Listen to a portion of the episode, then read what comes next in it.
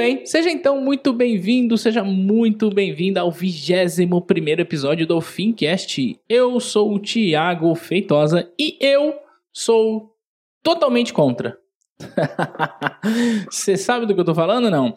Eu tô falando sobre a reforma da previdência social e é sobre isso que nós vamos falar agora. Então, ajusta uma música bacana pra gente aí, editor.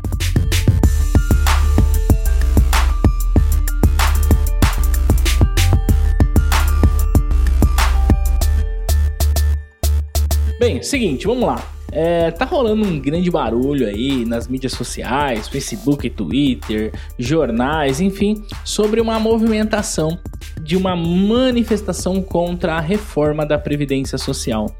E eu, Thiago, tô usando esse podcast já que o nosso tema aqui é falar sobre finanças, investimentos e negócios, eu não poderia deixar de vir aqui conversar contigo sobre a reforma da Previdência Social. Bendita seja essa Previdência Social. O que será? Será que é boa essa reforma? Será que não é boa essa reforma? Vamos lá, vamos entender qual que é a proposta do governo, assim, de uma forma bem resumida, a proposta do executivo que está sendo amplamente discutida de uma forma bem resumida, tá? Basicamente é aumentar o período de contribuição e estender um pouco mais, dificultar um pouco mais o acesso ao ponta da pirâmide. E quando eu falo que eu sou totalmente contra, eu não estou dizendo que eu sou a favor desse sistema previdenciário que nós temos hoje. Eu sou totalmente contra o sistema do INSS que nós temos hoje. E, portanto, como essa reforma apresentada pelo presidente Michel Temer não muda nada na prática, eu também sou totalmente contra. O que eu acho, aliás, eu acho não, eu tenho total convicção de que você que me ouve, se você tem entre 20 até 40 anos, eu tenho certeza de uma coisa: quando chegar a sua vez de se aposentar, o INSS não estará lá para te pagar, porque não tem dinheiro.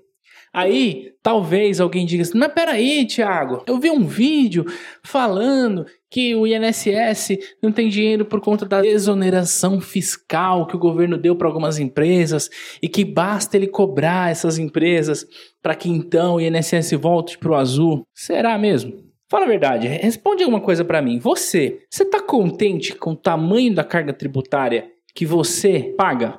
Imposto de renda, imposto sobre consumo, imposto sobre tantas outras coisas? Pois é. Existe uma coisa no mercado financeiro, e você que ouve o Fincast já deve ter ouvido falar: não existe almoço de graça em lugar nenhum. Alguém precisa pagar a conta. E se por um acaso, ainda que se o governo resolvesse cobrar dessas empresas, ele aumentaria os impostos, ok? E inevitavelmente, aonde você acha que vai parar esse imposto? No preço de consumo. Então, primeiro ponto, que a gente não pode assumir que todos os empresários teriam dinheiro para pagar essa eventual oneração.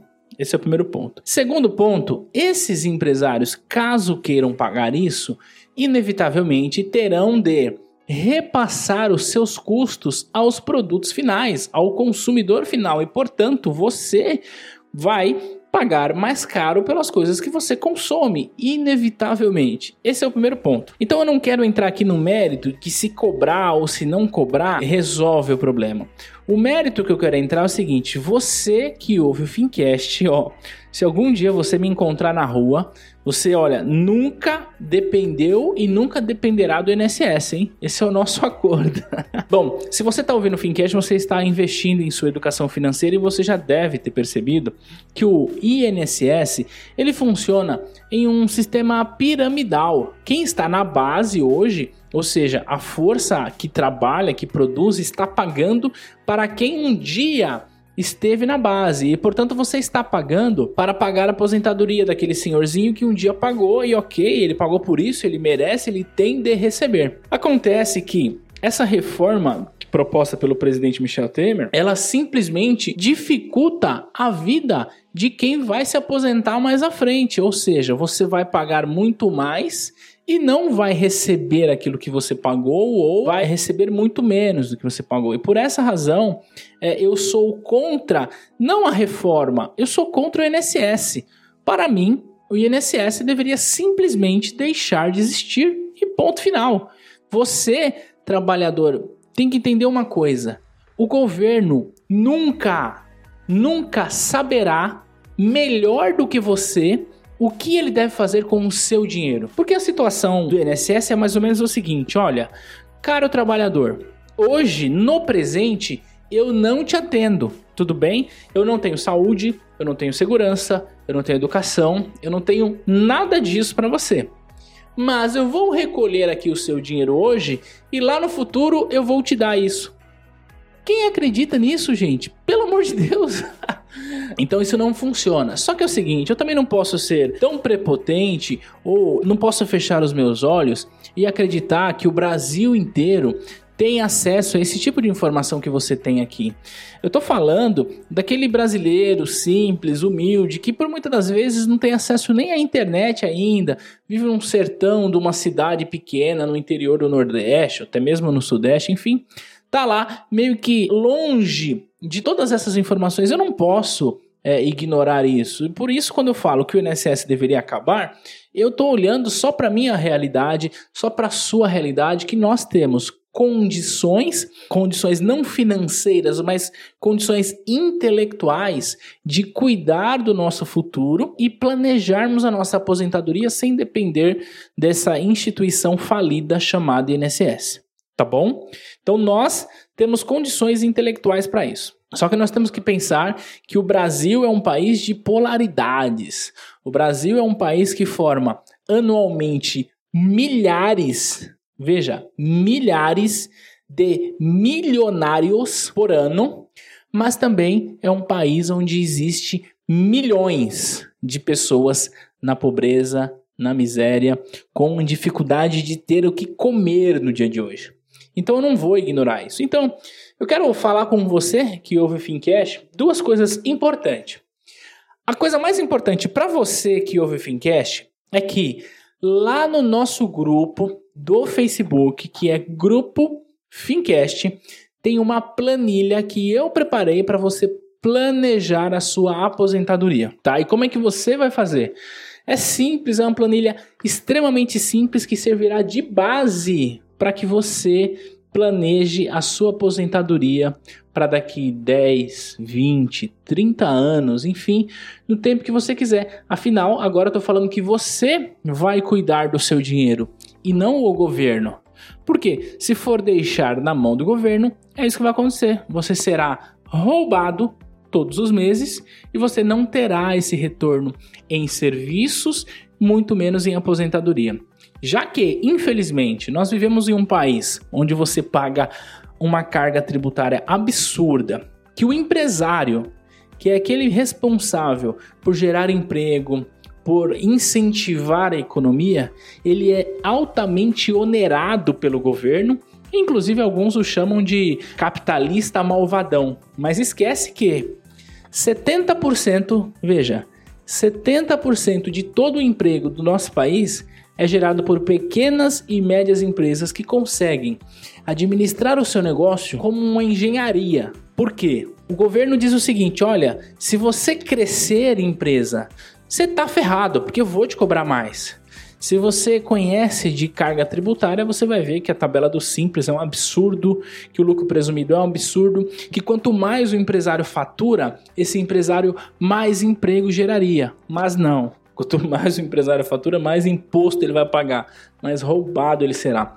Então, veja bem, já que a gente não pode confiar nesse governo que não incentiva o empreendedorismo e que está fazendo reformas previdenciárias que não resolvem o problema econômico do nosso país, pelo contrário, posterga, empurra com a barriga um problema que é existente e que deixa a situação do brasileiro em maus lençóis se depender desse cara, desse governo. Digo esse cara, não estou me referindo ao presidente Michel Temer. Eu estou me referindo ao presidente Michel Temer, à presidente Dilma, ao presidente Lula e os próximos e os próximos e os próximos presidentes, seja ele quem for tá? Esse podcast não tem nenhum pingo de ideologia. Ele tem uma opinião econômica que sim, se você se atentar a ela, você vai me agradecer daqui a 20, 30 anos, ok? Então essa planilha é bem simples.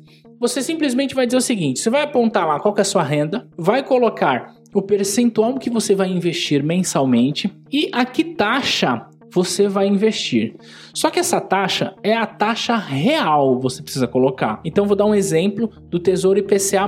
O Tesouro IPCA+, quando eu estou gravando esse podcast, tá pagando ao investidor 5.13 dependendo do título, tem um que tá pagando 5.28, tá? Então isso é taxa real. Isto é o quanto você vai ganhar acima da inflação. Tudo bem?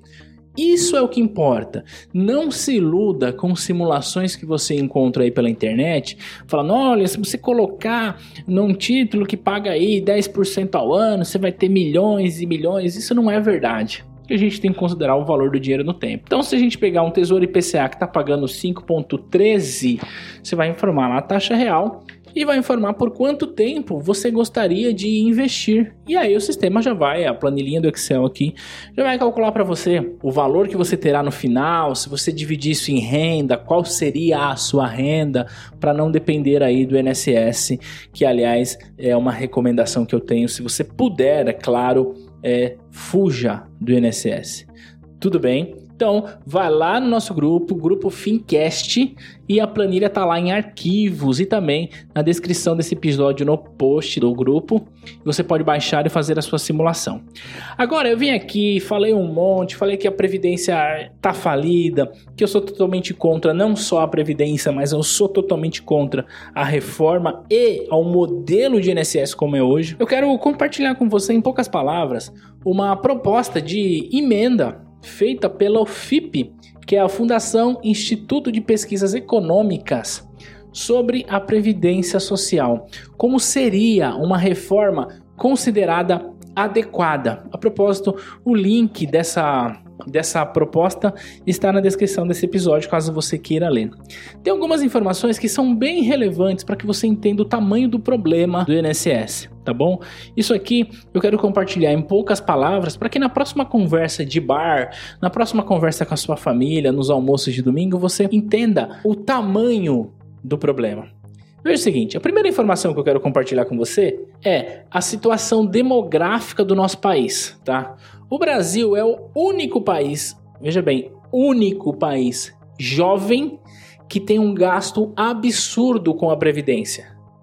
A maioria dos países europeus, eles são países velhos, mas gastam bastante com a previdência. E OK, são países onde a população é velha. No Brasil, a população ainda é muito jovem ok?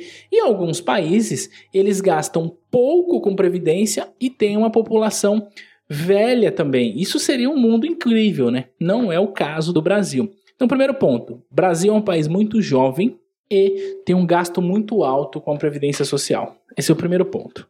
Segundo ponto que eu quero compartilhar com você, não é falar sobre déficit, sobre quanto que é, quantos bilhões, porque a gente vê lá escrito assim, ah, o déficit da Previdência é 160 bilhões. Cara, o que, que você faz com 160 bilhões? Às vezes a gente não consegue nem imaginar quantos zeros tem nisso. Então, eu quero compartilhar algumas coisas que são bem importantes para você. Olha só, o INSS, aquele que cuida do, da aposentadoria de quem vem da iniciativa privada, ele hoje, 99% do INSS, veja, 99% do INSS é de quem recebe menos do que 5 salários mínimos, ok? Menos do que 5 salários mínimos. Agora, quando a gente fala da previdência do servidor público, 79% é de quem recebe mais do que 5 salários mínimos. E quando a gente olha todas as despesas em número de pessoal, ou seja, em número de aposentados, pensionistas, o funcionalismo público representa 11,04% de todo o funcionalismo do INSS, da iniciativa privada. Tudo bem? Então a gente tem lá 32 milhões de aposentados e pensionistas do INSS e tem 3,6 milhões de aposentados e pensionistas é, vindo da iniciativa pública, ok? Então é um número bem, em números percentuais, a proporção é muito pequena. Então a gente tem 32 milhões, ok? Contra 3,6, que significa 11,04. Só que em valores financeiros, o funcionalismo público representa 60% de todo o gasto, se comparado com os gastos do INSS. Veja bem, eu disse que em número de pessoal, a gente tem só 11% na iniciativa pública. Agora, em gastos, a gente tem mais do que 60% com a iniciativa pública. O que, que isso quer dizer? que o problema do INSS não está naquele senhorzinho que recebe um salário mínimo que vai lá todos os meses no banco sacar o dinheiro dele. O problema do INSS não está aquela pessoa que trabalhou contribuindo, contribuindo e vê anualmente o que ela recebe sendo desvalorizado e, portanto, ganhando muito menos do que ela ganhava.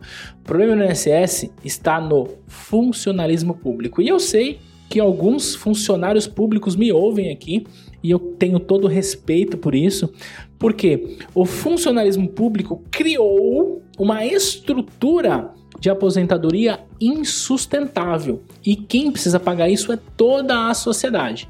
Então, queria apresentar esse dado para você. Então, a FIP apresenta uma proposta de aposentadoria que eu achei incrível. Tudo bem? É o seguinte, ó, ela é dividida em quatro pilares. Pilar número um é renda básica do idoso todo idoso terá, segundo essa proposta, uma renda básica recebendo do INSS. Não importa se ele contribuiu, não importa se não contribuiu, todo idoso vai receber isso do INSS, uma renda mínima básica. Esse é um ponto. Isso vai garantir sobre aquele senhorzinho, aquela senhorazinha que está lá no interior, não sei da onde, que nunca ouviu falar em internet, que nunca ouviu falar, aliás, ouviu falar em internet, mas nunca ouviu falar em Fincast e que há anos e anos atrás não teve a oportunidade que você está tendo hoje. Tá? Isso vai garantir isso. O segundo pilar da proposta da FIP é o benefício contributivo. Isto é, você vai contribuir pelo INSS com o INSS e você terá uma renda em valores atuais, em valores de hoje, você terá uma renda entre 1.500 e 2.000, tá? Que significa que se você junta esse benefício contributivo mais a renda básica do idoso, soma esses dois, porque eles são cumulativos, você vai receber o benefício contributivo mais a renda básica do idoso. E essa conta é a seguinte: Somado esses dois, você vai receber um valor que hoje representa 80% de todos que recebem o valor do INSS. O que eu quero dizer com isso? Imagina que a sua renda básica do idoso, mais o seu benefício contributivo seja de R$ 2.500. Por exemplo, tá bom? Significa dizer que hoje 80% de toda a folha salarial do INSS recebem até R$ 2.500. Isto é, só esse renda básica do idoso e esse benefício contributivo que virá da sua contribuição, ele garantirá o que 80% da população brasileira hoje tem. Garantirá o que 80% da população brasileira que vem da iniciativa privada. Aí vem o terceiro e o quarto pilar que eu achei assim o grande pulo do gato, tá? O terceiro pilar é o benefício contributivo de capitalização. Como é que funciona isso? A ideia é consolidar o que você contribui e também o seu FGTS. A gente já falou aqui no Fincast que o FGTS é uma outra forma de roubo institucionalizado, porque o governo retém o que você paga, coloca o seu dinheiro em um fundo que rende menos do que a inflação ao mês, não dá a você condições de gerir o seu dinheiro e quando você vai sacar, o seu dinheiro está totalmente desvalorizado. E falando em saque de INSS, se a gente assistir o noticiário e ver como é que tá o desespero da população por ir lá no, nas agências da Caixa Econômica, alguns sacar 100, 200, 300, sei lá, 400 reais, a gente percebe que a situação econômica do nosso país está muito delicada. Então, qual é a ideia? É que o, o trabalhador ele vai com o próprio FGTS colocar em um fundo que vai render valor de mercado. Ponto. Já começa aí uma coisa muito boa. Ele deixará de perder dinheiro pela inflação. E tem uma coisa, é esse próprio FGTS que vai bancar o seguro-desemprego do sujeito. Isto é, ele não vai mais ter um seguro-desemprego bancado por você, contribuinte. Ele vai ter um seguro-desemprego bancado por si mesmo. Como é que funciona? Está trabalhando lá 12 meses e contribuindo para o benefício contributivo de capitalização. Ele trabalhou no mínimo 12 meses. Quando ele trabalha 12 meses, ele já está elegível ao tal seguro-desemprego. Só que quem pagará o seguro-desemprego dele é ele mesmo, tirando daquilo que ele poupou. Porque eu tenho certeza que você que me ouve conhece alguém que já fez ou ainda faz o seguinte: trabalha seis meses numa empresa, sai e vai receber seguro-desemprego. Trabalha um ano numa empresa, sai e vai receber seguro-desemprego. Isto é, o seguro-desemprego, do jeito que ele é hoje, ele simplesmente incentiva a ociosidade. Porque o sujeito fala assim: ah, por que, que eu vou trabalhar se eu posso ficar em casa e ganhar a mesma coisa, ok? Agora, com esse benefício contributivo, o trabalhador, ele toda vez que ele recebesse o seguro-desemprego, ele estaria diminuindo a aposentadoria dele lá na frente. Isso vai fazer com que o trabalhador queira voltar ao mercado muito rapidamente para não comprometer o futuro dele. Então, esse é o primeiro ponto que eu achei incrível. E o último ponto é o benefício contributivo voluntário por capitalização. Isto é, a previdência privada. É o próprio investidor, o próprio trabalhador escolher aonde o dinheiro dele será investido. Quem vai administrar? Se é o banco A, se é o banco B, se é o banco C, enfim. O que, que isso pode criar? Pode estimular a concorrência e um banco querer trazer para si esse recurso e, consequentemente, aumentar o patrimônio desse trabalhador no futuro sem onerar. Veja bem, sem onerar você que trabalha, ok? Então você vai trabalhar para cuidar da sua aposentadoria e não para pagar a aposentadoria de 10, 15 pessoas, não para pagar o seguro-desemprego daquele cara que trabalha um ano, sai do emprego, fica seis meses parado, depois vai lá, trabalha outro ano, fica seis meses parado e assim vai. Essa reforma elaborada pela FIPE eu achei muito boa no que diz respeito à previdência, porque ela abrange todo mundo, desde aquela pessoa que não conhece nada de mercado, que não sabe cuidar do próprio dinheiro, como ela abrange você que ouve o Fincast e sabe que não pode depender do INSS. Portanto, se eu pudesse, eu jogaria uma bomba no INSS. É claro que eu não posso fazer isso, mas a proposta da FIP ela atende ela vai muito ao encontro daquilo que eu penso com relação à previdência social, à gestão do próprio dinheiro e saber que contar com o governo para cuidar da nossa grana não é algo muito inteligente, nunca foi. Nós estamos há pouco mais de 500 anos percebendo que deixar o governo cuidando do nosso dinheiro não é inteligente e ainda assim há quem insista nessa burrada. E ainda assim há quem insista em dizer que não pode reformar a Previdência. E ainda assim há quem insista em continuar no erro, em continuar nessa situação calamitosa que está o INSS.